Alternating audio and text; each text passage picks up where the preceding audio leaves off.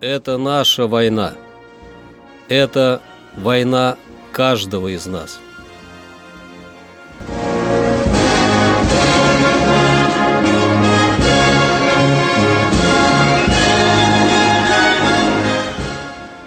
Проект информационного агентства «Регнум. Война. Хроника 1941-1945 годов. 13 декабря. 13 декабря 1941 года началось наступление Красной Армии на центральном участке Западного фронта. Силы Западного фронта прорвали немецкий Истринский оборонительный рубеж и создали угрозу окружения противника в районе Истры. Были окружены немецкие пехотные дивизии в верховье реки Сосна. Немцы выбиты с рубежа рек Шать и Дон. Освобожден город Ливны. 13 декабря 1942 года Ставка издала директиву войскам Юго-Западного фронта, в которой ставила им задачу окружить и уничтожить войска 8-й итальянской армии и оперативную группу противника «Холид», а затем наступать на Морозовск. Этот удар должен был помешать противнику перебросить части для помощи окруженным между Волгой и Доном войскам. В Волгоградской области силы советского 4-го механизированного корпуса вступили в ожесточенные танковые бои с противником в районе Верхнекумского, в которых немцы впервые применили танки «Тигр». 13 декабря 1943 года началась городокская наступательная операция войск Первого Прибалтийского фронта – Целью ее была ликвидация так называемого «городокского выступа» с последующим наступлением на Витебском направлении.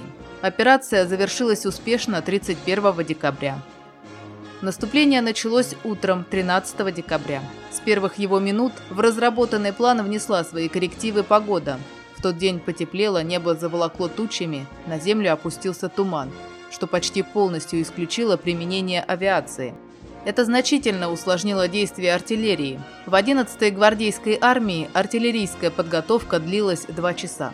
По целям на переднем крае огонь был достаточно эффективным, но артиллерийские и минометные батареи, находившиеся в глубине обороны, а также опорные пункты в деревнях, скрытые от наземного наблюдения, оказались слабо подавленными.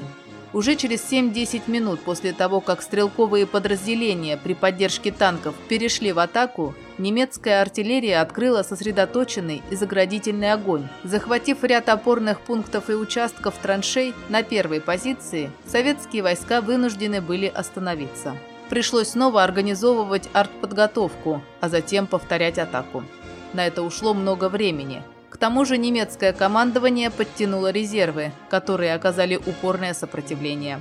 К исходу дня большинство дивизий и полков продвинулось на незначительное расстояние. Например, вклинение 16-й гвардейской стрелковой дивизии в оборону врага составило всего 400-600 метров. Лишь 84-я гвардейская стрелковая дивизия прорвала первую позицию, преодолев 2 километра в полосе шириной 1,5 километра.